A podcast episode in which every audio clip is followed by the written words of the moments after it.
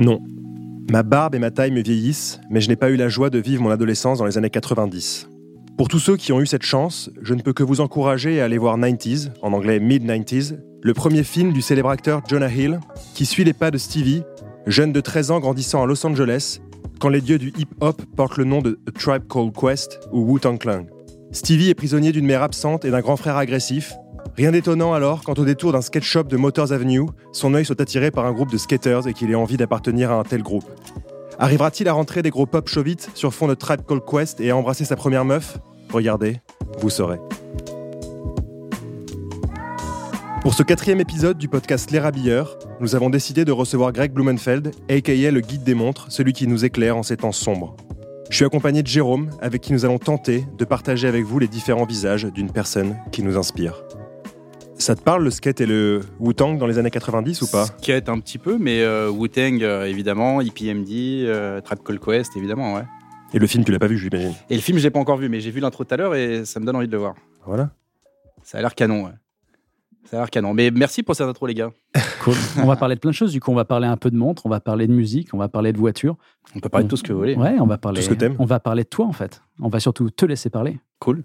Tes références musicales, elles viennent d'où, euh, Greg? Là, on, est, on se retrouve au studio qui s'appelle l'Arrière-Boutique. Ouais. C'est pas un studio d'enregistrement, c'est pas un endroit qui t'est franchement inconnu? Tu nous racontes un peu? Euh, ouais, mais studio d'enregistrement, oui, parce que mon, mon père et mon oncle euh, avaient un gros studio d'enregistrement à Paris. Donc, euh, j'ai traîné pas mal de. J'ai pas mal traîné dans les studios quand j'étais gamin. Et, et années 90, euh, comme tous ceux, voilà, j'ai 40 ans dans quelques mois. Donc, du coup. Du coup, euh, bah, le rap, la naissance du rap, euh, tu vois, euh, fin des années 80, début 90, le rap américain, Wu-Tang dans les années 94, 95, euh, le début du rap à Paris aussi, avec NTM, IAM, MC Solar, enfin voilà, tous les, tous les groupes qui nous ont fait un peu évoluer, qui, qui font ce que, ce que le rap fait, enfin, et aujourd'hui en fait. Donc, c'est un peu les bases de, le base de tout ça, quoi. Donc, toi aussi, ça t'a fait apprendre l'anglais avec un vocabulaire pas forcément très, très. Ouais, à voilà. court d'anglais. Explicite. En, en disant qu'on est meilleur en anglais qu'en espagnol. Euh, c'est ça. Et du coup, qu'est-ce que tu, qu'est-ce que tu faisais dans les années 90 enfin, Qu'est-ce qui t'a, Qu'est-ce que je faisais avec qu'est-ce qui 90 t'a mené euh, à euh, être le guide des montres finalement? Et j'étais, euh, j'étais euh, en années 90, j'étais, euh, j'étais à l'arrière de, de toutes les, les salles de, de, de classe. j'étais, euh, j'arrivais en retard déjà. Donc, c'est pas, pas une nouveauté, ça. Non, c'est pas une nouveauté, ça. C'est, une marque de fabrique. Plein de trucs, le temps de chercher ma voie et, euh, le temps de trouver euh, le fil conducteur de, de ma vie, en fait, qui allait être un peu les, les montres, par, de par les, le, par le- les, premières, les premières émotions en achetant une première montre euh, dans le centre commercial où tu achètes une Becha, une petite montre de plongée qui ressemble à une GMT parce que la lunette Pepsi, euh, que j'ai encore d'ailleurs, c'est une montre qui, est, qui, est, qui a la lunette complètement délavée, qui pourrait être presque une montre collector si, si ce n'était que c'était un mouvement quartz. Et comment t'en es venu en fait à ce que les gens aujourd'hui te connaissent d'abord pour le guide des montres? Donc euh, quelqu'un qui écrit des petits articles par-ci par-là, qui se rend dans les, dans les lieux intéressants, dans les lieux où ça bouge, où il y a de l'activité autour de la montre. Mais comment ça t'est venu ça? Enfin, tu t'es dit du jour au lendemain, euh, j'ai envie d'écrire là-dessus ou? Non, non, non, jamais. Non, non, j'ai commencé à vouloir m'acheter une première montre. En fait, là, ça s'est vraiment, euh, on va dire, euh, intensifié au début des années 2000. Mhm. Euh, j'ai commencé à vraiment m'intéresser aux montres euh, vers 2001-2002, à commencer à en acheter, à revendre. Tu vois, des petites Bulgaries. J'adorais les Bulgaries à l'époque. Tu en as racheté une d'ailleurs là, je. J'en ai racheté une, là, il y a une Noracia il y a pas longtemps. Eh, super. J'adore euh, vraiment le style des années 90, 80, 90. Et, euh, et j'adorais cette montre parce, par, de par le design qui, je pense que ça a dû être la touche Janta, je pense, Gérald Janta, avec la lunette euh, qui, a, qui a une typographie très euh, romaine, euh, une Ouais. calligraphie très spéciale. avec un, un- J'ai toujours aimé les montres qui étaient très sharp, tu vois, avec le shape qui était très euh, taillé à la serpe et, euh, et très bien défini, très défini. Et du coup, j'ai commencé à acheter une Bulgarie comme ça, à la revendre. Après, je me suis acheté des petites Rolex. Et puis, euh, puis après, le- la machine était partie. Quoi. D'accord. Après, je me suis commencé, commencé à me renseigner sur euh, les montres. Je voulais pas, il y avait pas beaucoup, il n'y a pas autant de marchands qu'aujourd'hui. Donc là, et Internet, n'avait pas euh, toutes les informations qu'il y a. Les rabilleurs n'existaient pas. pas encore. C'était pas si facile. Hein. Voilà, tout n'était pas si facile. Et du coup, euh, bah, quand tu achetais une montre, tu, tu allais à la pêche aux informations, tu démontais, t'achetais, tu regardais, t'achetais des petits outils pour démonter. Avant, tu faisais que les cure-dents, tu, regardais l'intérieur de la montre, les références, tu, tu, comparais, tu mettais des petites notes dans, sur un, pas sur un fichier Excel, mais sur des petits trucs en disant voilà, ça c'est une montre qui est en telle référence. Euh, j'ai remarqué qu'il y avait telle spécificité sur cette montre. Et euh, bah, du coup, après, il y a des trucs que tu gardes en tête et puis, euh, et puis tu te fais ton propre fichier. Euh, l'expérience qu'ont les, les, marchands aujourd'hui qui ont 70 ans, bah, eux, à l'époque, faisaient un peu pareil, tu vois. Sauf qu'après, dans les années 2000, 2004-2005, il y a commencé à avoir des montres sur Internet, des gens qui commençaient mmh. à écrire ou à avoir des, des, des vitrines de montres, des montres à vendre, etc., où les mecs mettaient des des, informations qui faisaient que bah, tu faisais des sauvegardes, tu faisais des captures d'écran, tu faisais euh, des photos de, pour avoir tout ce sourcing d'informations et te dire, bah voilà, je commence à me, à me constituer une base, euh, une base de données euh, pour pouvoir avancer, pouvoir être un peu plus pointu et d'apprendre tout simplement.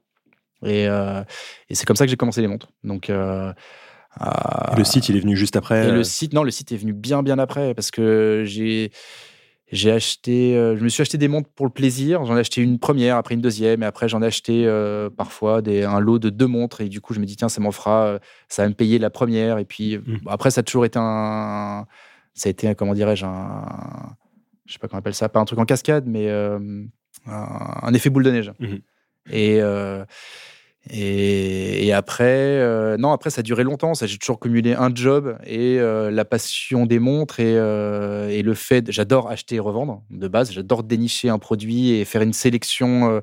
De, de, tu vois, je fais beaucoup de salons dans le monde entier. Mmh je voyage. La semaine dernière, j'étais à New York, j'étais à Tokyo le mois dernier. Et j'adore euh, dénicher, me faire ma sélection et choisir la pièce qui me plaît à moi. Et que je me dis, si elle me plaît à moi et qu'elle a, un intérêt, elle va sûrement plaire à d'autres personnes. Après, c'est une mise en avant, savoir comment la mettre en avant sur ton compte. Instagram et dans une certaine situation et la porter euh, d'une certaine façon. Et voilà.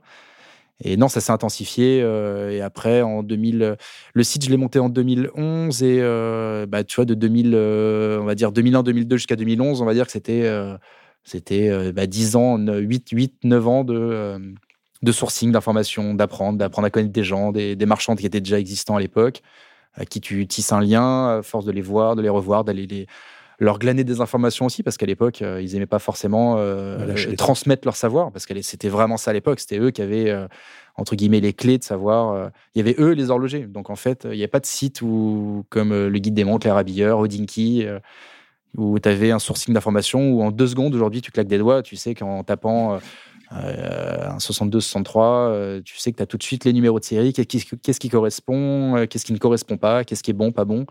Donc, du coup, il y a beaucoup de gens qui arrivent maintenant et qui ont, qui ont cette facilité d'avoir la rapidité d'avoir l'accès à l'information. Et c'est ça qui est important, c'est qu'aujourd'hui, c'est ce qui perd un peu de son charme, mais ce qui fait qu'il y a de plus en plus de passionnés. C'est que c'est positif aussi, oui. Avant, c'était compliqué. Il fallait vraiment euh, avoir le nez dedans et, être vraiment passionné pour euh, connaître les montres. Alors qu'aujourd'hui, euh, n'importe quel mec qui kiffe un petit peu ça peut la ramener et faire un peu.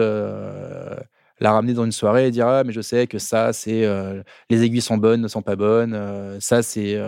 ça matche pas. Enfin, voilà. Ok. C'est un peu long pour une histoire courte. Hein. On disait tout à l'heure que tu es. Enfin, moi, je te connais surtout comme, euh, comme spécialiste euh, Rolex, AP euh, et Patek. C'est vrai que c'est trois marques qui te, qui caractérisent assez. C'est des choses que tu cherches, des choses que tu chines, que tu revends aussi. bon, je vais pas te demander pourquoi ces trois maisons, quoi. C'est assez évident. Mais tu peux peut-être nous en dire un peu plus. c'est moi, je fais souvent un parallèle avec les, le, le, le monde de l'automobile. Et, et, le monde de l'automobile, aussi beaucoup entre euh, Porsche, Ferrari, on va dire Jaguar, Aston Martin, etc. Mais Mercedes.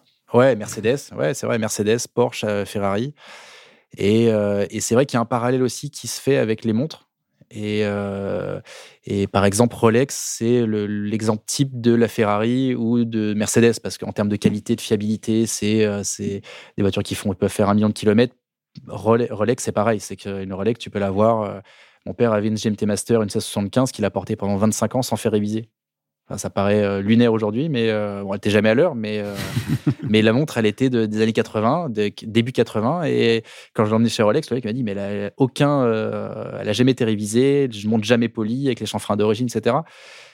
Et il y a une certaine qualité de fabrication qui fait que Rolex est vraiment similaire à bah, Porsche ou Mercedes. Et on va dire que Patek, c'est plus Ferrari ou, ou Rolls ou Bentley dans le côté euh, déjà en termes de production c'est beaucoup moins produit. Plus exclusif aussi. Plus exclusif plus élégant euh, et on l'oublie mais Rolex c'est vraiment une tool watch. C'est une montre vraiment qui est enfin voilà à la base c'était vraiment une montre qui était faite pour des gens qui en avaient la, nécessité. Des montres de sport des montres, de sport des montres pour plonger pour euh, enfin voilà, beaucoup pour plonger. Et c'est vrai que Patek, y avait moins ce côté. C'était plus des dress watch, euh, des montres habillées que tu mettais avec un smoking. Et ça a été en voilà 76 avec l'arrivée de la Nautilus où vraiment ils sont arrivés avec une montre de sport qui était un peu l'anti-Royal. Euh, mais c'est vrai que le parallèle avec les voitures, je trouve qu'il est assez, intéressant. Et, pourquoi ces marques-là? Bah, J'aime beaucoup les voitures, forcément. Et Rolex, tu as vraiment un tu as aussi cette sensation de pas mettre tes billes dans le vent. Tu as, cette sensation d'acheter une montre qui euh, qui perd pas de valeur, qui, sur laquelle tu as les pièces détachées, qui tu peux. Euh, et puis c'est intemporel. Enfin, c'est à la mode hier, c'est à la mode aujourd'hui, demain ce sera encore plus à la mode. Et, Rolex et puis Patek, euh, le côté exclusif. Audemars, voilà, j'ai un faible depuis toujours pour la Royal Oak. Euh, je trouve que c'est une montre qui, est, qui, a un coup de crayon fabuleux. Je trouve que c'est le plus beau design de la montre euh, aujourd'hui. Je trouve qu'elle est. Euh, non, j'en porte pas là, mais. mais je trouve qu'elle est, elle est dingue cette montre. Elle est plate, elle est élégante, elle est sportive, elle est, elle est habillée, elle, elle combine vraiment tout, je trouve. Elle est très équilibrée. Ouais, elle est équilibrée, elle est, elle est rare. Elle est moins rare maintenant, mais je veux dire, le modèle, le modèle des années 70, la référence 5402, je trouve que c'est une montre qui est iconique et qui est qui, qui, qui, sent bon les années 70. Pour toi, un peu aujourd'hui, enfin, de manière générale, il ressemble à quoi le marché euh, de, la, de la montre vintage? Quelles sont ses évolutions? Enfin, Comment tu le ressens, toi? Euh, Le marché de la montre vintage aujourd'hui, il est, euh, pour la faire courte, il est, il est concentré sur ce qui est parfait. Il n'y a plus vraiment de place pour des pièces de, de qualité moyenne. Euh, quand je parle de qualité moyenne, c'est des aiguilles qui sont pas belles, un cadran qui est taché, un index qui est, qui est abîmé, euh, une lunette qui est euh, aftermarket ou une lunette qui est, qui est de service. donc les montres, les très belles montres se vendent bien, même si ça, en ce moment ça, a tendance à se ralentir un petit peu sur certaines pièces. Mais, mais quand la montre est parfaite, tu as toujours quelqu'un en fait. Une très belle, un très beau Daytona 62-63 avec ses papiers d'origine euh, premier propriétaire, tu trouveras toujours preneur à des, prix élevés, mais euh, tout ce qui est un peu bidouillé, euh, ça fait déjà un petit moment, mais tout ce qui est un peu bidouillé, moyen et pas top, ça, restera à ce niveau-là. Alors que le très beau, ça restera toujours très beau. Il y a une phrase qui est très très importante et, que les gens oublient. c'est une phrase de marchand que beaucoup de marchands emploient, mais c'est que la qualité reste, le prix s'oublie, la qualité reste.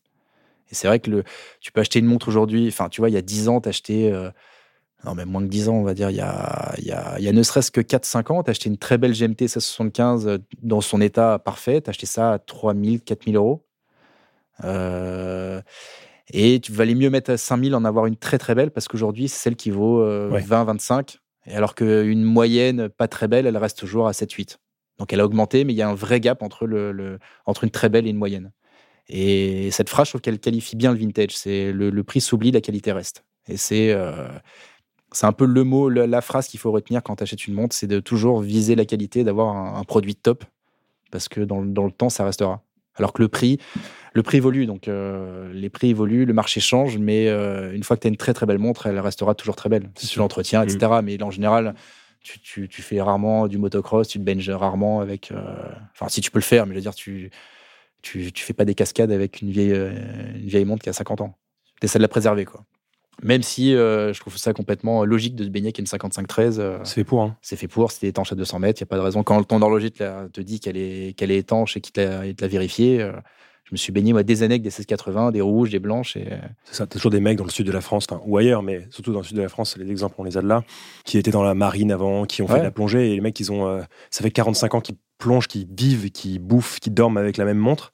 Et elle est, donc elle est, elle est dans son jus. Hein. Elle est magnifique. Parfois, elle a pris un peu la flotte. Mais c'est.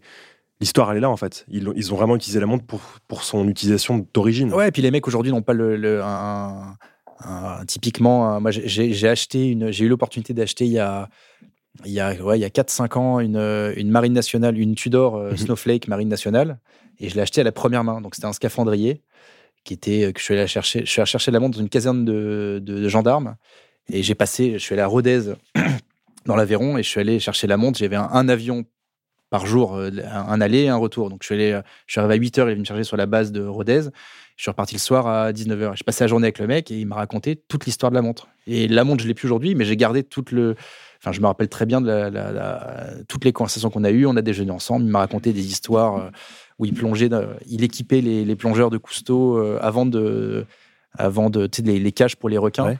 Et euh, il, il m'a raconté toute cette histoire. C'était hallucinant. Il était sur un lac asséché avec Haroun Tazieff, euh, donc le volcanologue. Ouais. Et, euh, et il, il avait tout le temps cette montre au poignet. Donc il y avait, il y avait plus le, le- le fond de boîte euh, Marine Nationale parce qu'elle est passée entre mains d'horlogers qui, qui ont récupéré le fond, euh, voilà, pour des, euh, peut-être pour des révisions.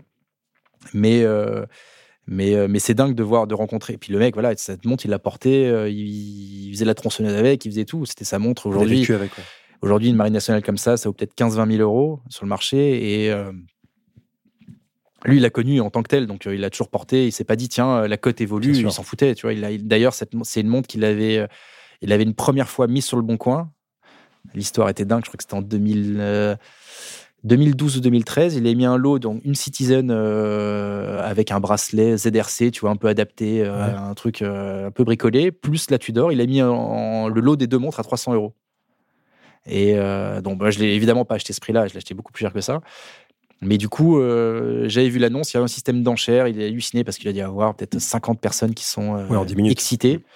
Et, euh, et du coup, il a envoyé un mail à toutes les personnes qu'il a reçues en disant voilà, euh, comment, enfin, j'ai reçu plein de propositions. Visiblement, je suis à côté de la plaque, donc euh, faites-moi vos premières propositions. Et j'ai payé cher parce que je la voulais absolument et j'ai pas voulu faire une offre à Oui. 1000, 1500, 2000 euros parce que je savais que c'était. euh, Qu'il y en a qui. Ouais, je la voulais. Donc, euh, je l'ai eu et je regrette pas parce que j'ai passé un moment de dingue avec ce, ce- avec ce mec qui s'appelait euh, Max. Euh, je sais plus comment. Je crois qu'il avait un, surnom. Il avait sa plaque en, f- en, en bronze avec écrit Max la menace derrière. Et voilà. Et ce mec, euh, scaphandrier, tu vois, il te raconte toutes les histoires de sa montre, la dotation qu'il a eue, le- les révisions à Toulon. euh, par l'horloger euh, Yves Pastre, etc. Enfin, il y avait une vraie histoire, donc je trouve ça assez marrant. Et c'est marrant d'acheter une montre à une première main parce que tu te rappelles, de, le mec te parle du prix de l'époque, euh, l'image qu'avait euh, une Tudor à l'époque ou une Rolex, et c'est c'est des trucs qu'on a qu'on a pu maintenant. Tu peux Ouais, c'est plus, rare, euh, c'est ouais. c'est presque impossible d'avoir une C'est première aujourd'hui- main. ouais, aujourd'hui maintenant c'est un peu fini ça.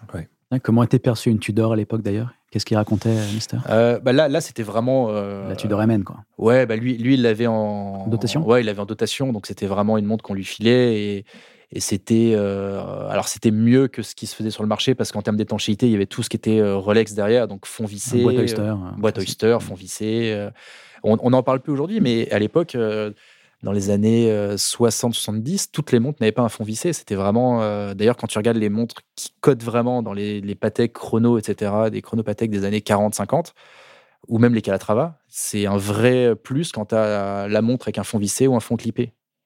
Et, euh, et une montre qui a un fond vissé, c'est un petit, c'est comme d'avoir des index Breguet, tu vois, c'est un petit côté euh, ou une seconde centrale par rapport à une, se- une seconde décentrée, euh, une petite seconde, tu vois, c'est toujours un petit plus. Donc quand tu as une Patek fond vissé, euh, oversize, euh, tu vois, qui fait euh, Chiffre 36, Breguet, euh, chiffre Breguet, seconde euh, centrale. cadran laqué, euh, voilà, t'as le- t'as- ça coche toutes les cases, quoi. Ouais, le Graal de la Calatrava. Exactement.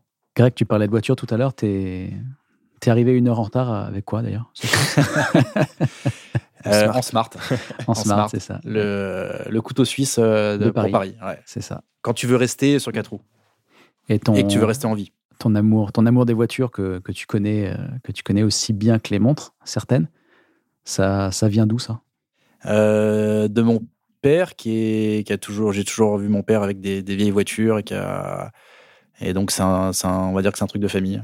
Ok. j'ai toujours adoré ça. Et puis moi quand je rentrais de l'école le samedi quand j'étais gamin euh, même quand j'avais 5 6 7 8 ans euh, il y a toujours un mécano qui était dans le garage on bouffait avec le mécano euh, il réparait des moteurs. Donc il y avait des moteurs démontés dans le, dans le garage avec des cartons avec des des pièces entourées avec du genre 1 2 3 jusqu'à je sais pas combien Et du coup, euh, il venait me chercher à l'école donc le samedi midi. On déjeunait avec le mécano et euh, qui était qui est devenu un pote de mon père, qui est devenu un pote aussi, euh, qui me répare des voitures aussi de temps en temps. Et, euh, et voilà. Et du coup, t'es piqué après parce que quand j'avais ma mère, quand j'avais, je sais pas, euh, 10 ans, ouais, 9-10 ans, elle m'achetait des Topscar, tu vois, c'était un magazine avec qu'une vitrine, que des vitrines d'annonces. Donc ça, c'était dans, parce que j'ai retrouvé ça il y a pas longtemps. Les premiers étaient de 86-87. Donc j'ai une pile qui fait quasiment ma taille. Et, euh, et j'avais entouré des, des trucs, des Ferrari Testarossa, des trucs comme ça, tu vois, c'était c'était marrant. Donc du coup, euh, cette culture de de de, de bagnole, c'était ça vient de là. Et après, euh, après sur pareil, t'as ce que l'héritage entre guillemets de, de tes parents, ce qui t'ont fait découvrir, et après t'as Ce que t'en fais. ouais, ce que t'en fais. Et après, c'est aussi ton enfin ton ton propre feeling et tes- les, les, les trucs qui te font vraiment le plus kiffer et ce qui résonne le plus Et ton feeling t'a amené vers quoi aujourd'hui? Euh, euh, j'aime bien le côté alors la smart je trouve ça fabuleux euh, je trouve que c'est extraordinaire quand on a une smart cabriolet ça combine vraiment le meilleur des deux mondes parce que t'es c'est voilà c'est c'est hyper pratique et, et puis les, les, voitures vintage j'adore le tu sais comme une montre en fait quand tu regardes une montre il faut qu'il se passe un truc et il y a des gens qui peuvent te parler pendant des heures des montres mais finalement quand tu la passes au poignet c'est vraiment ce qui se passe quand tu quand tu vois la montre quand tu la regardes à la loupe c'est encore mieux mais quand tu la, quand tu la passes au poignet, tu vois tout de suite s'il se passe quelque chose ou pas, en fait. Est-ce qu'elle vit, est-ce qu'elle vit ou pas? Est-ce qu'il se passe un truc Ouais, ou, ou est-ce que, euh, tu vois, comment tu ressens le truc? Il y a comme une, un son, tu vois, il y a des, tu regardes un film, et d'un coup, il y a un son de Marvin Gaye qui arrive et ça te dresse les poils. Alors, ça te fait peut-être pas le même effet sur les, les montres ou les bagnoles. Enfin, les bagnoles, si, quand tu accélères, quand tu as un bruit, un son et tout ça, mais tout ça, c'est, c'est du ressenti, c'est tout le côté matériel et, euh, de, de, tous ces objets, en fait. Moi, je suis un fan d'objets de base. C'est-à-dire que je peux acheter, euh, j'ai acheté quand j'avais 15-16 ans, j'ai retrouvé ça, parce que là, j'ai déménagé, j'ai retrouvé un, extincteur des années euh, 50, euh, mais qui fait genre euh, 30 cm en alu. Un truc, une marque s'appelle Pyrène ou Pyrène, ou un truc, et un truc en alu avec une espèce de poignée pour envoyer de la poudre. Et c'est un extincteur de camion de pompier. J'avais acheté ça 5 balles, mais euh, l'objet en lui-même est, est beau. Tu vois, je, Ouais, Je vois tout à fait. ouais. J'adore, mais je peux aussi bien acheter ça qu'un cendrier euh, gitane, euh, tu vois, qui est parce que j'aime bien les objets en tant que tels. C'est- presque de l'art populaire, tu vois, de pouvoir acheter des des des objets que que n'importe qui peut s'acheter. Tu peux tu peux trouver sur le bon coin un petit objet sympa qui te fait kiffer, qui a une patine, qui, qui a vécu dans le temps, qui est encore là, qui représente une qui, qui est synonyme d'une époque. Euh, donc ça peut être plein de choses, ça peut passer par plein de choses. Après, chacun se fait son, Ça peut être une Stratocaster Soft Green, par exemple. Ouais, par exemple. ou une Sunburst ou une Telecaster. Euh, Ouais, J'adore les guitares aussi. Il y en a une là, justement. c'est Mais ouais, c'est une guitare, c'est pareil. Tu as une patine, tu as des gens qui ont passé des, des, des, des, des milliers d'heures dessus à gratter, à faire des sons. À... Tu vois, il se passe un truc. C'est un objet qui est chargé. Tu vois, as un on contact avec le manche, tu as, Ouais. une action des cordes, Ouais, as plein de en choses. toute hétéro- hétérosexualité. Mais euh, ouais, c'est tous les objets. Enfin, je trouve qu'on on, parle pas assez de. Tu vois, on parle de montres, mais en fait, il n'y a pas assez le. Non. Mais tout, tu vois, un vieux synthé des années 80, qui a les touches qui sont un peu jaunies, tu vois, qui. Par toutes les clopes que le mec a fumé. en Exactement, le, mec, t'as, t'as parfois, t'as encore la marque des clubs qui sont sur le, sur le côté du keyboard et tout. Je trouve ça canon. C'est un truc, tu, presque tu le fous au mur, ça te fait une déco dans, un appart, euh, autant qu'un tableau, que tu vas acheter euh, X milliers d'euros dans une galerie, mais qui a rien, tu vois, qui, qui est un truc qui peut être très marketé. euh. donc, euh, donc, de base, j'adore les objets. Mais ça peut, euh, comme je te dis, tu vois, ça peut partir d'un extincteur comme un comme une vieille gratte, euh, une bagnole. euh, et dans les voitures, ce qui est génial, c'est que tu rentres, tu rentres tout de suite dans une atmosphère et tu fermes la porte, tu es dans un univers. Tu as, une odeur, t'as- ça, combine tous les sens quand même. Tu as l'odeur du cuir sur une vieille Jaguar, tu as une odeur de cuir qui est très particulier. Le cuir Connolly, c'est. Moi, ça me rappelle beaucoup de, souvenirs d'enfance, mais le toucher avec le bois, le cuir et tout, le, le, côté auditif avec le, quand tu démarres, tu as un bruit qui qui, dans quelques temps, on ne parle plus parler de ça parce qu'il y a des, euh, avec les voitures électriques, ce qui est top aussi d'ailleurs, mais, euh, mais du coup, euh, une voiture, c'est quand même, au-delà du côté chiant de pouvoir de se garer, des assurances, de tout le côté entretien qui est, que n'a pas une montre, euh, une vieille, une voiture vintage des années 60-70, il y a ces véhicules, tout de suite, tu es immergé dans un monde. euh, L'éveil d'essence. Exactement, l'éveil d'essence. Et une montre, enfin, c'est ce que je dis à tout le monde, c'est que tout le monde te parle de montre, ah, elle est top, euh, euh, j'ai vu la photo, etc. Mais va dans un magasin, essaye-la et vois ce qui se passe. Parce que parfois, tu as des mecs qui, tu, peux, tu peux être déçu de par le diamètre, la couleur, la luminosité de la montre. Et, et voilà. C'est pareil pour, pour tous ces types d'objets. Il faut, moi, j'aime, je touche beaucoup toujours tout, tu vois. mais, euh, mais parce que ça passe par le, le, toucher, de, de, de, ressentir les matières, parce que les matières de l'époque n'étaient pas les mêmes qu'aujourd'hui, tu vois, pour que ça pour les montres avec la bec élite, tous ces trucs-là. Mais, euh, mais euh, ouais, ça passe par plein de choses. Hein. Et ça te fait le même effet euh, avec les sneakers ou pas? Parce que je sais que tu un, un, malade de, de, chaussures de toutes les formes. Je sais pas ce que tu as mis, une sorte de Nike transparente. Ouais, là j'ai des React euh, Element 87. Ouais, j'adore les sneakers. Ça, c'est... Ouais, t'adores, t'adores beaucoup, beaucoup, beaucoup. Ouais, beaucoup. Ouais. Beaucoup de choses aussi. ouais.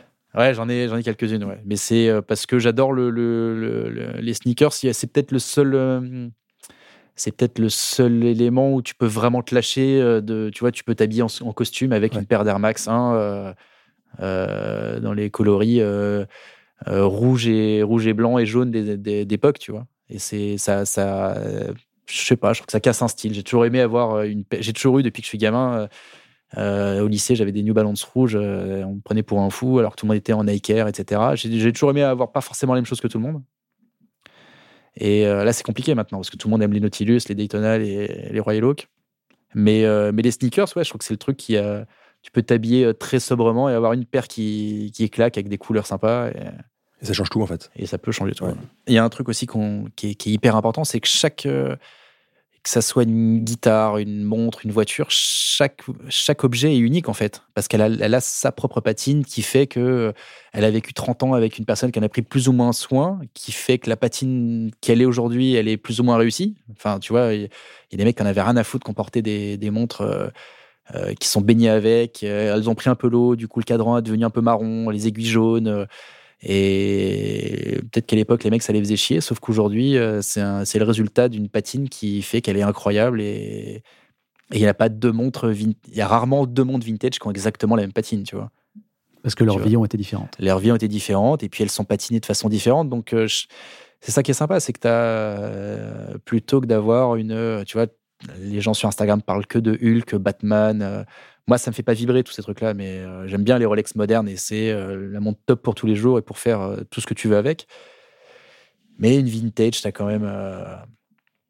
on a beau dire ce qu'on veut, c'est ça reste une montre qui reste unique et quand tu as, ta montre et que tu l'as choisie, tu sais que voilà, c'est n'y en a pas deux qui vont avoir la même patine avec la même couleur d'insert. Elles sont toutes patinées d'une façon différente, donc encore plus sur les Rolex, tu vois, qui ont des gros index qui virent de couleur, les les comment s'appelle les, les, inserts également. Une Royal Oak, bon, c'est plus c'est moins sujet à tout ce qui est patine. c'est le vieillissement est plus standardisé, on va dire. Ouais, et puis t'as pas de t'as pas de lunettes. Enfin, t'as le cadran qui, est, qui était bleu, qui a un peu viré, ou mais bon, ça reste, euh, elle reste à peu près identique, quoi. Greg, tu nous parles de, de montre comme un spécialiste, mais en fait, ce qui, le principal et ce qu'on retient de toi, c'est que tu parles de montre en étant cool, intéressant et est-ce qu'aujourd'hui finalement euh, y a, ça, manque peut-être un peu euh, l'aspect cool de la montre et parfois on en parle trop on en peut dire que on peut dire que tu as vendu des montres en boîte de nuit euh, avant avant de avant avant d'avoir le guide des montres et c'est peut-être ça qui aujourd'hui justement t'a donné aussi ce relationnel et, les contacts que tu as aujourd'hui. On peut parler de ça ou pas? Ouais ouais ouais, ouais bien sûr on peut parler de tout mais non ouais, je suis pas mal sorti du coup du coup, euh, j'ai vendu pas mal de montres à des physios ou, à des mecs qui étaient à la porte de certaines boîtes. Euh, euh, et, comme et je me suis, on va dire, tissé un, un, relationnel un peu très large en fait entre mon réseau, les potes de potes, les sorties, les, recommandations beaucoup. Tu vois, parce que j'ai, en fait, j'ai beaucoup conseillé de, de, gens qui voulaient acheter des montres, mais soit qui connaissaient pas grand chose ou moi, j'ai le côté, euh, j'ai le côté passionné, tu vois, que j'ai commencé en étant vraiment passionné et pas forcément pour euh, le côté financier de me dire je veux gagner de l'argent et, euh, et faire des grosses marges, etc. Donc, du coup, les gens avaient confiance en moi et ont encore confiance en moi, j'espère. Mais, mais du coup, c'est c'est euh, ouais c'est c'est comme ça où tu deviens entre guillemets euh, comme les Américains appellent euh, advisor tu vois tu tu deviens un conseiller pour des gens qui veulent investir et soit qui revendent une boîte qui veulent investir soit qui est un mec qui veut s'acheter sa première monte et qui veut être sûr de pas se planter et qui veut être un peu aiguillé tu vois pour rester dans le terme mmh. mais qui veut être les mecs veulent être aiguillés et, pas et pas se planter quoi Et donc, du coup, c'est des montres que tu vends, que tu rachètes cinq ans après, que, tu, que tu leur achètes plus cher, donc ils sont contents. Tu les, les, goûts évoluent et, du coup, j'ai suivi certains collectionneurs qui à l'époque s'achetaient une première Datejust et aujourd'hui qui achètent des, des vieilles Nautilus, des 3700, donc la toute première de 76 qui vaut. La vraie. La vraie, 80, 80, 90, 100, 120, enfin, il y a de tout. Et du coup, c'est marrant parce que tu accompagnes les gens dans leur, euh, euh, dans leur, euh, dans leur évolution de montre et dans leur. tu vois, les, choses changent, changent au fur et à mesure du temps. Et les goûts changent surtout. Et, et ouais, donc du coup, j'ai conseillé pas mal de gens comme ça. C'est. c'est un peu. C'est pour ça que j'ai créé en fait le, guide des montres parce que c'était un peu un nickname que j'avais où euh, les potes en boîte, tu vois, euh, disaient tiens, tu vas acheter une Daytona, tiens, bah, je te présente le guide. Euh, il est à côté de toi au bar. et le mec pourquoi le guide? Ah, parce que. donc voilà, je, je, un petit peu, je parlais vite fait de, de comment j'étais arrivé aux montres. Et à force d'entendre, d'avoir, d'avoir ce pseudo nickname de le guide des montres, tiens, Greg, c'est le guide. Du coup. de conseiller les gens, ben, un jour j'ai regardé sur internet, j'ai fait tiens le guide des montres.com c'est pas c'est pas pris euh, donc j'ai tout réservé, .fr, .com et tout. Et du coup, je me dis, je vais en faire un, site, euh, je vais en faire un site média parce que je voulais euh, entre guillemets authentifier, pas authentifier, mais mais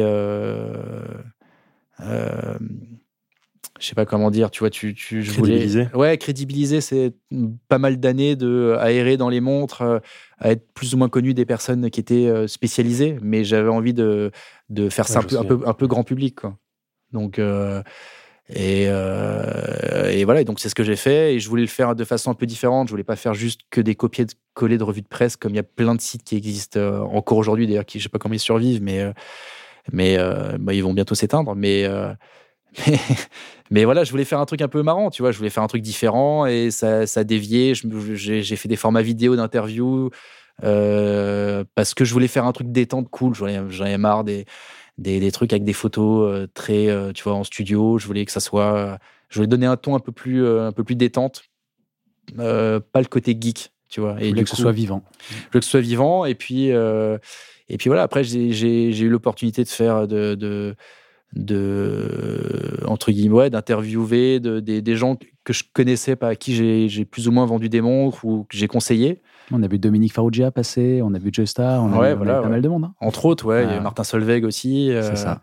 Et c'est des gens que, voilà, que j'ai connus par le biais des montres et, euh, et euh, avec qui je suis devenu plus ou moins pote. Tu vois, il y en a Didier Joe Star, je suis devenu très pote avec lui. On se voit, on se voit cette semaine d'ailleurs pour bouffer ensemble. Mais du coup, c'est c'est un mec qui est très très euh, c'est un mec qui est hyper intéressant qui est curieux qui est il s'intéresse à plein de choses tu vois on a le côté brut de décoffrage on le voit comme ça mais c'est un mec qui s'intéresse et à l'horlogerie aux bagnoles il aime bien les voitures vintage et tout et euh, bah ça a bien matché tous les deux donc on a on a fait une première vidéo ensemble euh, dans une vieille Mercedes 600 des années 60 qui appartenait à un ex-dictateur libyen euh, et, on a fait cette vidéo qui a, bien marché parce qu'on n'a pas parlé que de montres. On a vraiment on a dû parler peut-être 10% de montres, mais euh, euh, et encore on a coupé parce que ça durait peut-être deux heures, deux heures dans la bagnole à parler comme deux potes en fait. C'est assez marrant.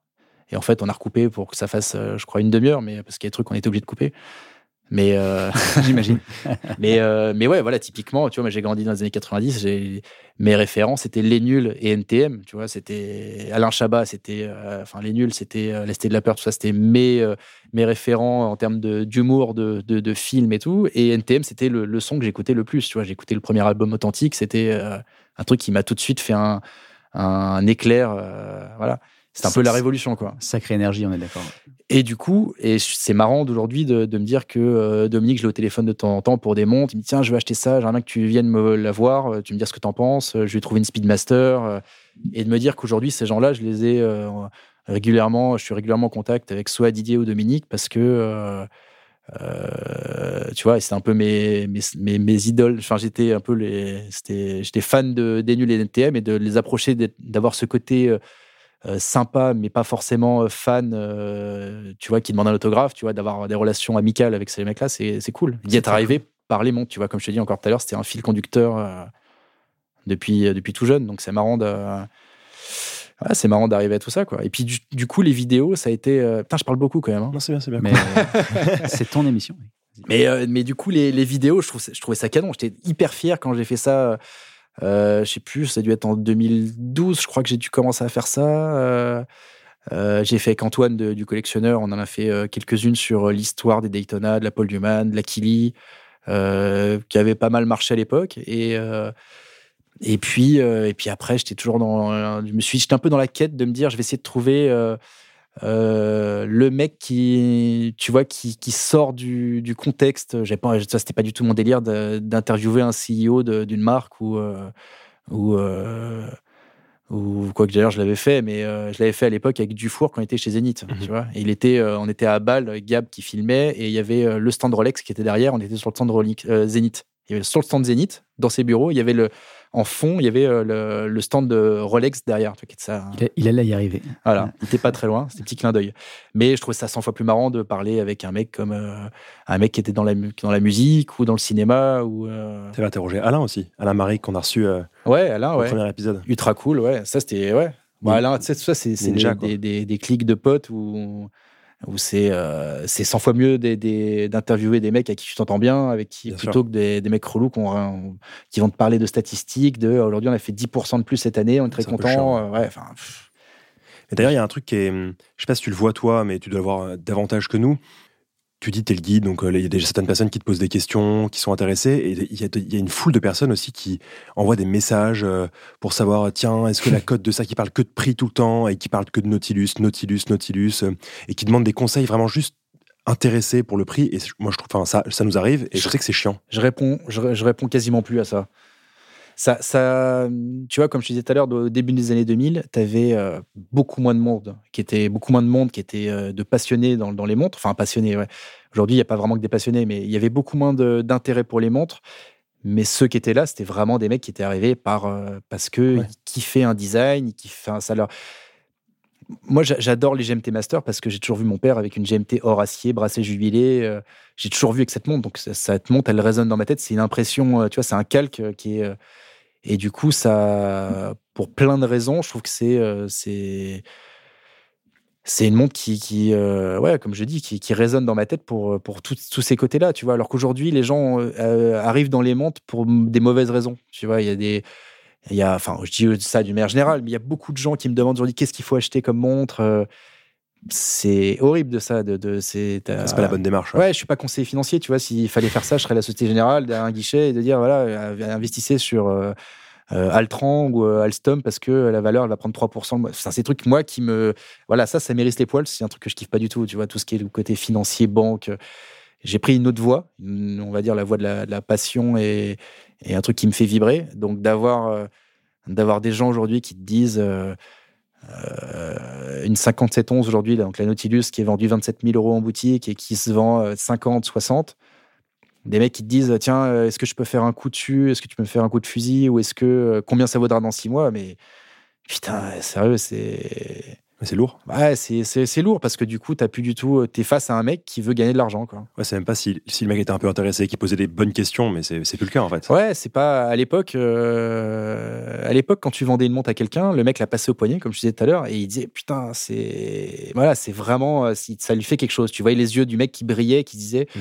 Cette montre, j'avais depuis longtemps parce que. Euh, parce qu'elle est synonyme de plein de choses pour moi. Elle est synonyme d'une époque des années 70, de, euh, tu vois, la patine, le, le, bracelet un peu détendu, tout, tout, enfin, ça véhicule une certaine, euh, euh, une certaine époque. Et aujourd'hui, les gens voient un investissement.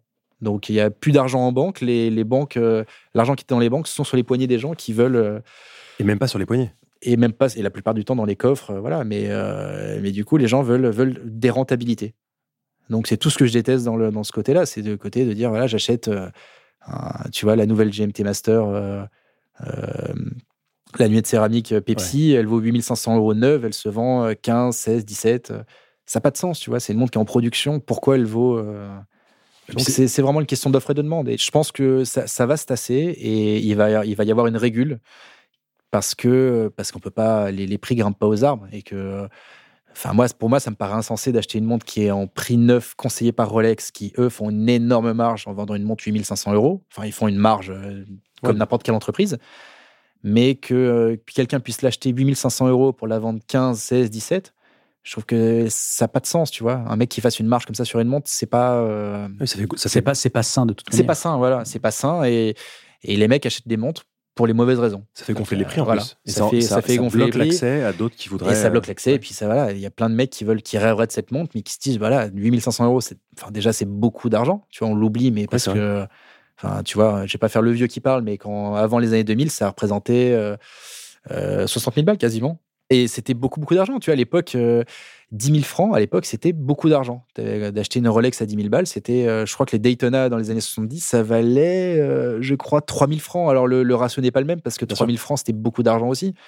Mais aujourd'hui, tu as l'impression que plus rien, la valeur de l'argent n'est plus pareille, tu vois. Tu as des gens qui achètent des montres à 60 000 euros. Et. Hmm, c'est devenu normal, enfin. Ouais, c'est normal, mais tu vois, c'est le prix d'un studio, tu vois. Il faut, faut me remettre les choses dans le contexte et ça reste qu'une montre.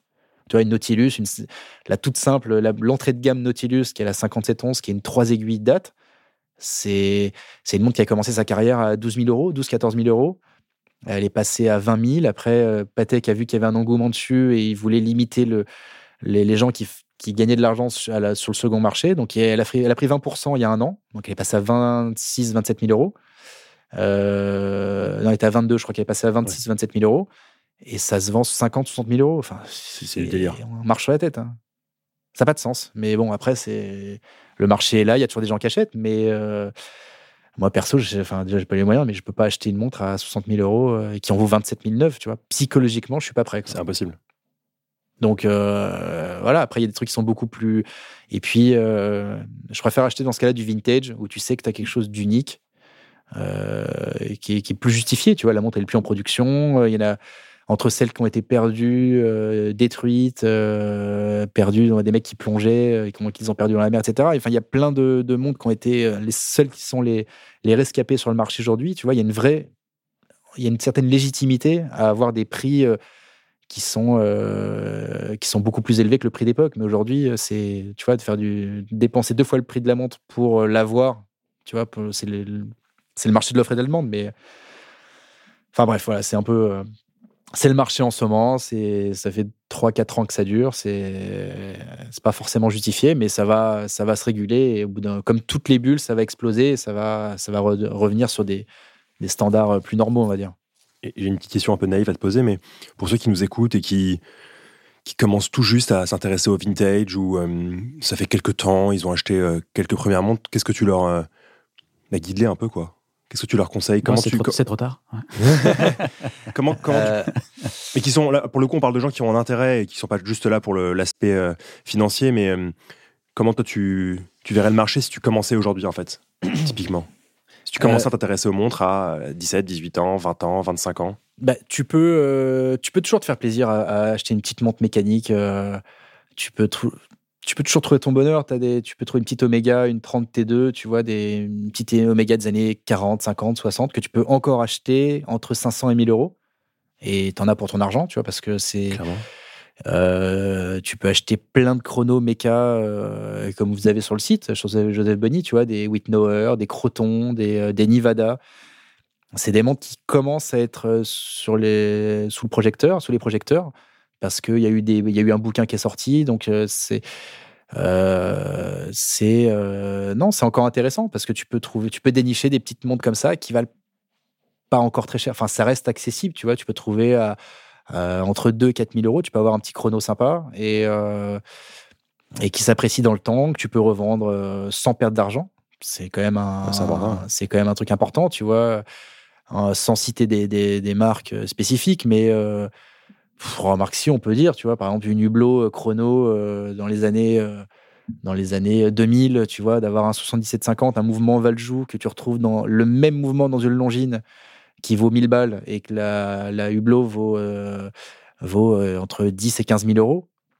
Tu vois, tu, tu payes 15 000 euros de marketing, tu vois. Mais le, vrai, le, le, vrai truc sur le marché, c'est que pour moi, j'ai toujours dit que le, le vrai prix d'une montre, c'est le prix euh, sur lequel elle se retrouvait en second marché. C'est le prix affiché en second marché. Mhm. C'est-à-dire que tu peux demander ce que tu veux. Demain, tu peux monter une marque de montre et te dire voilà, bah, moi, je pense qu'elle vaut 30 000 euros, mais je mets un, un, mouvement 77,50 euh, dedans, je mets une grosse équipe marketing, j'en veux tel prix. Mais au final, il y a les vrais passionnés. S'il y a, si, tu vois, quand elle se retrouve sur le second marché, ben, c'est le vrai prix finalement qui, qui joue, tu vois. Donc, donc, je sais plus ce que je disais, on a perdu le film. On peut se faire plaisir avec des. Ouais, tu peux te faire plaisir avec des petites montres à même à une centaine d'euros. Il n'y a, pas, y a, pas, y a pas vraiment de limite, en fait. Tu peux, euh, un mec qui est un peu malin, il fait des brocantes, des, il regarde sur le bon coin, sur des, tous les sites, eBay, etc. Et tu peux acheter, euh, tu peux avoir, euh, avoir du bol et tomber sur une petite montre vintage qui a une belle patine, acheter un, un beau bracelet encore sur Joseph Bonny. C'est de la pub ou pas, ça? tu peux y aller, vas-y. C'est de la pub. Balance, balance. Mais tu peux acheter un petit bracelet sympa et lui donner un look, euh, un look sympa et lui, le mettre chez l'horloger, lui nettoyer le plexi, tu vois, enlever les rayures et tu as une montre qui est unique. Et, euh, et c'est à partir d'une centaine d'euros. Donc il n'y a pas vraiment de limite. Il y a, y a, pas. faut arrêter d'être sur la course à celui qui a la, la, la montre la plus chère, la plus. Euh, tu peux. Il y a de tous les budgets. Donc c'est. Mais tu vois, comme les guitares, tu peux tu peux, tu peux acheter une gratte à 100 balles et te faire autant plaisir que euh, qu'une euh, qu'une Fender sérielle, une Stratocaster de. Si tu sais un peu jouer, tu peux la faire sonner, on est d'accord. Ouais, voilà. et puis ça dépend aussi de comment toi tu, tu vas justement euh, la faire sonner. Mais donc ouais, tu peux te faire plaisir à n'importe quel prix. Après, c'est le, conseil, le, meilleur conseil que je peux donner, c'est c'est d'acheter une montre qui te plaise. Hmm. C'est voilà, c'est d'acheter, euh, de, de, de, regarder un petit peu partout sur les sites et de, de t'informer. Et puis, au bout d'un moment, bah, tu dis, bah, il y a forcément un truc qui va retenir ton, ton attention, d'avoir soit un chrono, une montre 36 mm, 38, qui va le, ce qui va le mieux à ton poignet, à ta façon de t'habiller et tout. Et puis, de te dire, bah, voilà, je me suis, euh, je me, j'ai mis du temps à, à, trouver la montre qui me plaît, mais, euh, mais voilà, au bout d'un moment, tu sais que tu vas vers ça. Et puis après, l'ego évolue. Tu, tu, la gardes 2, 3, 4, 5 mois, 2 ans. Et puis au bout d'un moment, tu la revends. Pour, tu l'échanges avec un autre collectionneur pour avoir autre chose. Et et t'apprends. Et t'apprends. Et ça se fait comme ça. Donc il n'y a pas de, forcément de meilleure période. Hein. Tu as toujours des gens qui te disent euh, euh, Ouais, mais j'ai connu avant, c'était mieux avant. Et cette phrase est, est, vraie et pas vraie. Tu vois, tu vois, je te donne un exemple. Il y a il y a, je sais plus, il y a deux jours, j'étais dans un Uber avec un, je sais pas, un mec euh, look de maintenant, tu vois. Je les aime bien ces conversations Uber. tu vois, un, mec 20, euh, 25 ans, euh, un peu habillé street, et, et, il écoutait du PNL, donc le dernier album de PNL.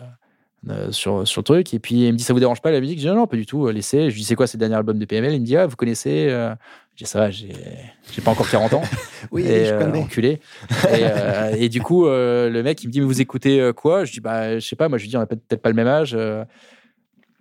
Donc le mec avait 22 ans en l'occurrence, il écoutait des trucs comme Niska, La Crime, tu vois, des... Bon, des trucs qui me parlent pas forcément. PNL, ça reste il y a, on aime ou on n'aime pas, mais ils ont, ils ont été quand même ingénieux et c'est, il, y a, certaines choses qui sont bien. Et donc le mec, je lui dis, euh, bon, il me faisait écouter ça. Je lui dis, vous écoutez quoi? Alors plein de trucs avec des vocodeurs, des, euh, des musiques très euh, organiques, etc. Moi, ça me parle moins maintenant parce que je suis resté. j'écoute, j'ai l'impression d'écouter un peu des classiques, comme quand ton père écoute du du Buddy Holly ou Elvis Presley. Donc tu sais, c'est des, ils parlent des classiques et ils comprennent pas ce que tu que que tu puisses écouter du rap dans les années 90. Donc c'est toujours pareil, c'est une question générationnelle. Mais donc le mec, il me dit, euh, je dis bon, ok, vas-y, donne-moi ton code euh, Bluetooth, je te fais écouter moi ce que j'écoute, puisqu'il me pose des questions. Et, là, je pense à toi, parce que on en a parlé un, jour, et je lui ai fait écouter du APMD, donc euh, Dad Joint, Symfony. Grand classique. Voilà. Et, le, et le mec, je lui dis, vous connaissez EPMD Il me dit, ah non, ça me parle pas. Je dis, bon, Parish Millennium Ducats. Exactement. Bravo. Et, euh, et, donc le mec, je lui ai envoyé ça, euh, That Joint. Donc la musique, elle est euh, voilà, quand on voit, c'est tout de suite. Euh, on peut même presque passer un sample quand tu pendant la. on le mettra. Symphonie aussi de EPMD ou l'intro de leur album des années 90. Toutes les soundtracks des compiles End One de l'époque. Ouais, les prods musicales étaient dingues. T'avais des, enfin vraiment, ça avait, les, les voix étaient pures. Il y avait des vrais beats. C'était et cette intro d'EPMD où ils reprennent le, le son de Rocky, de Rocky Balboa, le, le, le sample 1 enfin le, le, titre, le premier titre de l'album, il était incroyable. C'était l'intro, mais c'était, euh, ça te mettait en, ah ouais, c'était dingue. Et du coup, le mec, je lui fais écouter ça. Il a été, euh, ça a résonné ça? Il mais a il a halluciné. Il me dit c'est quoi ce truc? Le mec, il, son, il, conduisait. On a failli avoir un accident parce qu'il était en train de chasamer. Il me dit c'est quoi ce truc? Et Il me dit donc il, a, il, prend la photo de son, euh, de son, il, il, prend la photo de son, de l'écran avec la photo de l'album. Ouais. Et après, je lui ai fait écouter, j'ai fait écouter Wu Tang, tu vois, genre Cream. Mais ça, il connaissait pas Et le mec connaît pas, tu vois. Et je, et je dis, mais putain, c'est pas possible, tu veux pas ne pas. Donc, je, enfin, je le voyais, tu vois. Je dis, tu peux pas ne pas connaître ça, c'est pas possible. C'est les bases du rap, tu vois. Quand t'as une culture, quand t'aimes, quand aimes les choses, tu vas un peu creuser ce qui s'est passé avant pour savoir pourquoi c'est comme ça maintenant, tu vois. Ouais, tu fais un peu tes devoirs, quoi. Voilà. Et, et donc, le mec hallucine et je lui dis, bon, et, en rap français, euh, bah, le mec, il me parle de, bah, de Booba, mais de l'époque lunatique. Donc, il a commencé, en, le mec, il me dit, bah, je suis né en 98, tu vois. Ouais, putain. Moi, je suis 79, donc. Plus jeune a- que Nico, t'imagines? Ah ouais, merde. 93. 93, toi Ouais, fin 93. Ouais. Donc voilà, 98. Donc le mec, il a commencé avec. euh, il a écouté. Ouais, il, a euh, pas connu, 90. il, il a connu ni IAM ni NTM quoi, en rap français. Ah ouais, non, alors du coup, ouais, donc le, le mec, il me ouf. dit, il, a comment, il me dit, ouais, je connais, bon, il me dit, j'ai commencé à écouter Booba et j'ai écouté vite fait Lunatic, qui étaient les prémices de, de, de- c'est là où a commencé Booba. Et, euh, et du coup, euh, et, et du coup, voilà, donc je dis, bon, donc, donc je dis NTM IAM. Ah, il me dit, oui, je connais deux noms, mais euh, je dis, comment ça, deux noms, tu connais rien? Il me dit, non, non, je connais pas. Donc, euh, du coup, euh, pareil, j'ai fait écouter. euh, euh, Laisse pas traîner ton fils. euh, Qu'est-ce qu'on attend euh, On est encore là. On est frère. encore là, That's My People, etc. Et le mec. Et, et donc ça durait. J'allais au resto, c'était un soir. euh, Il était, euh, je sais plus. Donc j'arrive devant le resto. euh, Mais le Et- mec, le mec était réceptif à ça. ouais, quand ouais, tu il l'as fait- fait alors euh, bon, euh, le rap français un peu moins. Je lui quand écouter, par exemple, écouter un truc de euh, Retour aux pyramides, de. euh, Ah ouais, c'était qui ça euh, attends, putain, merde, le nom, je le connais par cœur en plus. Euh, X-Men, les X-Men. Les Mm. X-Men, ouais. Les X-Men, le Retour aux pyramides, ce titre, il est, c'est un, pour moi un des meilleurs titres du rap français. Il est hyper, les rimes, tout ça, enfin la prod musicale derrière, c'est dingue. Et le mec, je lui fais écouter ça, il me dit ah ouais putain, c'est vraiment dingue. Il me dit c'était quand, c'était quelle année ça? Je sais plus, 95, 96. Il me dit putain, j'étais même pas né. Et euh, ça durait 20 minutes. Et le trajet, le mec, il s'est retourné euh, quand je suis arrivé. Il me dit ah merci. euh, et puis euh, et, il se retourne, il me serre la main, il me dit putain merci pour le voyage, c'était canon. je trouvais ça génial. Tu vois, Attends, mec, je prends ta place. ouais. Mec, il me dit, j'en ai pris plein les oreilles, j'ai surkiffé. Et je dis, bah, tu me mettras 5 étoiles. mais non, mais c'est marrant, tu vois. Le, le- le- tu te dis, comment c'est possible que euh, tu fasses découvrir des trucs qui soient aussi euh, pointus et, et dingues à, à un mec qui a 22 ans et qui écoute des. Il, suffit, il suffit qu'on te l'ait jamais montré en fait, et, Ou alors et tu tu, vois- et tu- et tu le connais pas. J'ai peut-être changé sa vie à ce mec-là. Peut-être. Ou tu retrouves pas l'inspiration dans les sons d'aujourd'hui, hyper euh, avec des voix hyper modifiées. Tu retrouves pas l'inspiration forcément des années 90. euh, Ouais. Peut-être que du coup, ça te pousse pas les Ah, personnes moi, je à trouvais aller ça chercher. plus pur. Moi, je trouvais ça plus pur. bien sûr. T'avais des. Les, les mecs, euh, tu vois, le Wu-Tang, ils faisaient ça dans, dans des caves, dans des studios où, le- enfin, c'était vraiment, il y a des mecs qui avaient, une- avaient des vies de ouf. hein. Il y avait des, anciens vendeurs de crack dans Brooklyn. Ah ouais.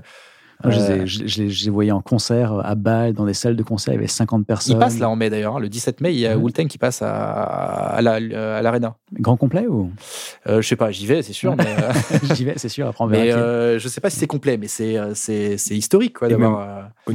plus que la mélodie, même le- le- la profondeur des, des- des paroles. Enfin, quand tu écoutes Petit Frère de IM, je suis désolé, mais c'est. ouais. C'est pour l'époque, il y avait quelque chose de fou. Genre, c'était hyper sociologique. C'était quand tu l'écoutes aujourd'hui Ouais, encore, tu te rends compte même, des choses. Ouais, mais c'est impressionnant. Déjà, ils avaient, un, ils avaient un avance sur leur temps, sur ce qui, est, si- sur ce qui allait se passer. NTM, tu vois, il y a plein de, de, de- il y a plein de sons d'NTM euh, qui les, les, les, les, les paroles étaient un peu euh, prédit. Enfin, il y avait, il y avait pas mal de. de Prémonitoire. Euh, ouais. ouais, c'était un peu prémonitoire. ouais. Ils, ils parlaient de certaines choses qui se passent aujourd'hui, tu vois. Mm. Donc, euh, donc ça, c'était marrant. Et puis, euh, puis surtout, les textes n'avaient rien à voir. C'était les textes d'Ayam, etc. Il y, avait, il y avait un côté un peu moralisateur, mais sans forcément. C'est vrai. Tu vois, les, les, les, les- tu vois, par exemple, PNL, euh, il parle, de, il parle tout le temps de, de deal, de, euh, en, bas des tours. euh, Tu vois, Ouais. c'est pas forcément. euh, euh, tu vois, NTM disait, enfin, il y avait, il y avait, un- il y avait une musique d'NTM, c'était Post Gun. C'était un côté très, euh, ça va. Enfin, on est, il y a un côté. euh, Aujourd'hui, les mecs parlent tout le temps de Kalachnikov, etc. dans les, dans les, dans, dans leurs sons. Euh, NTM, c'était l'opposé. C'était Post Ton Gun. C'était. euh, Calme-toi. Ouais. Puis voilà, c'est. Il y avait, il y avait une éthique qui n'était pas la même. Tu vois, c'était. C'était pas la même époque. Bon, après, c'était. Ouais, mais du coup, C'est ça- deux salles, deux ambiances. Et ça fait un peu vieux de parler de ça parce qu'on est. euh, On n'est pas si vieux que ça, putain. Ouais. mais, mais non, mais c'est vrai que c'est les. Mais ça, c'est Les, différent. les mecs qui ont aujourd'hui 20 ans et qui nous écoutent de se dire bon, bah voilà, on a. Les mecs sont à la ramasse, quoi. Ils sont complètement à la ramasse. Mais je leur conseille d'écouter. euh, de, de- Mais, euh, mais c'est toujours bien d'aller chercher les, les, les, euh, les fondamentaux et d'aller euh, d'aller creuser pour connaître un peu, le, tu vois, de, de- de se cultiver, en fait. Et d'ailleurs, tu vois, je te parle Bah, de ça. Comme mais dans le- tout. Hein. Ouais, comme dans tout. Mais tu vois, par exemple, le Wu-Tang, euh, ils ont cartonné, mais euh, donc, ils sont arrivés dans les années 90, 94, 95. Et c'est les mecs qui ont pioché dans, dans plein de samples des années 60 de, de, de, De soul, soul, de, de funk, soul. ouais, et euh, euh, il y a eu un album qui s'appelait Shaolin Soul, Shaolin Soul qui, qui reprenait tout- tous les samples de, de Wu-Tang. Et euh, tous, les, tous les samples, en fait, les mecs, c'était des, des nanas, des crooners des années 60 qui chantaient dessus. Et eux des- ont repris. des pépites. Ouais, ils ont repris, ils accéléraient le beat, ils ils la ralentissaient et puis, euh, et puis ils rappaient dessus. Et ça donnait des trucs extraordinaires. Aujourd'hui, c'est des trucs avec des, des, euh, des, des instrus que les mecs font euh, sur des. euh, Plus d'instru, c'est c'est des ordinateurs. ouais, Même ça les, perd les son voix charme. sont trafiquées. Ça perd Ouais, son charme. Mais comme. euh, après, c'est une question, c'est comme tu dis, c'est générationnel. C'est. Ouais, c'est générationnel, mais moi je crois aussi profondément que tu t'habitues à, à la nourriture qu'on te donne en fait. Ouais. À force de mettre des trucs binaires et. La merde, et tu veux dire. De la merde, on peut l'appeler.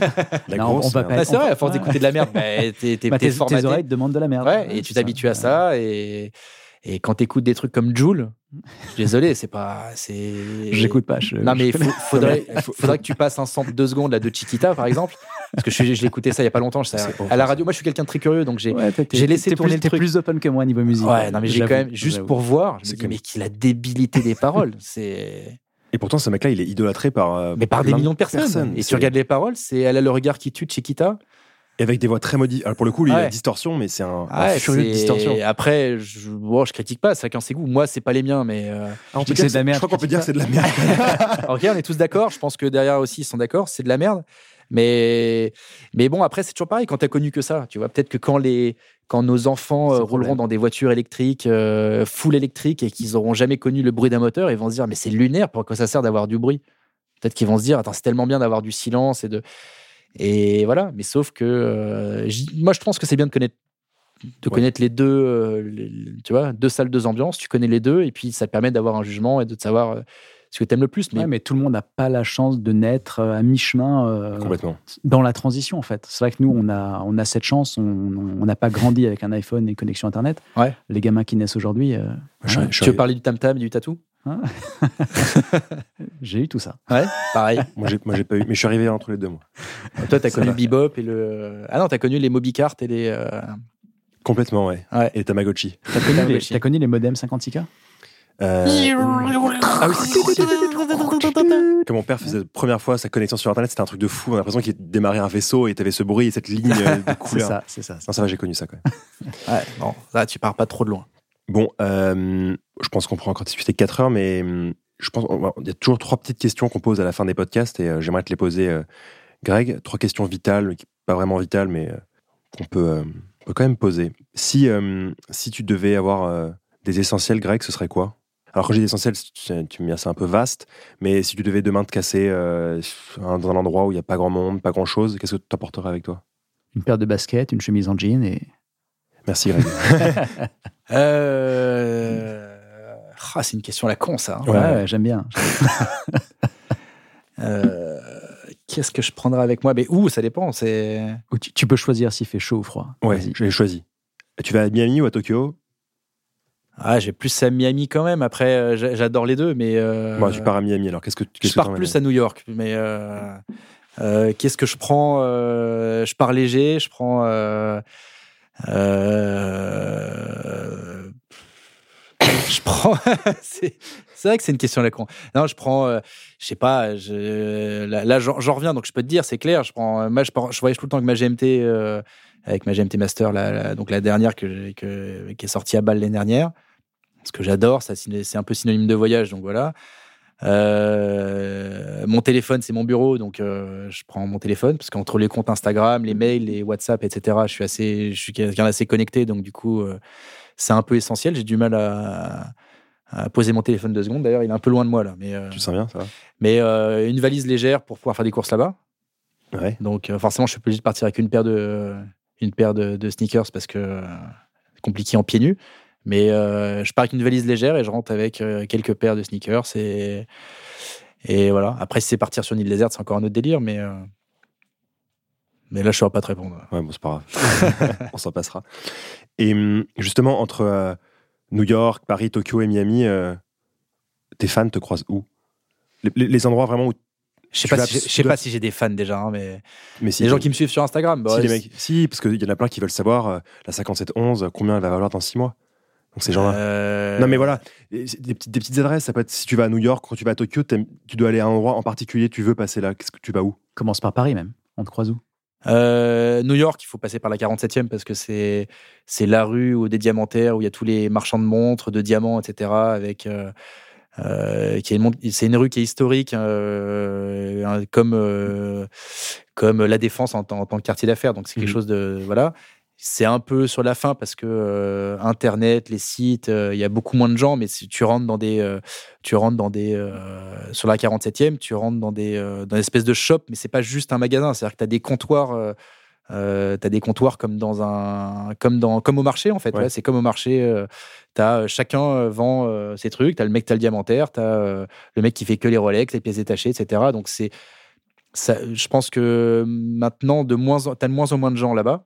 De moins en moins parce que les loyers coûtent cher et que voilà, le, marché change. Mais euh, il y a quelques années, c'était quand même incroyable de, voir euh, des vitrines remplies de Patek, de, de montres hyper rares. Et finalement, bah, c'est un peu le. Donc voilà, sur la 47e, quand tu vas à New York, tu es obligé de passer par là. C'est quelque chose de.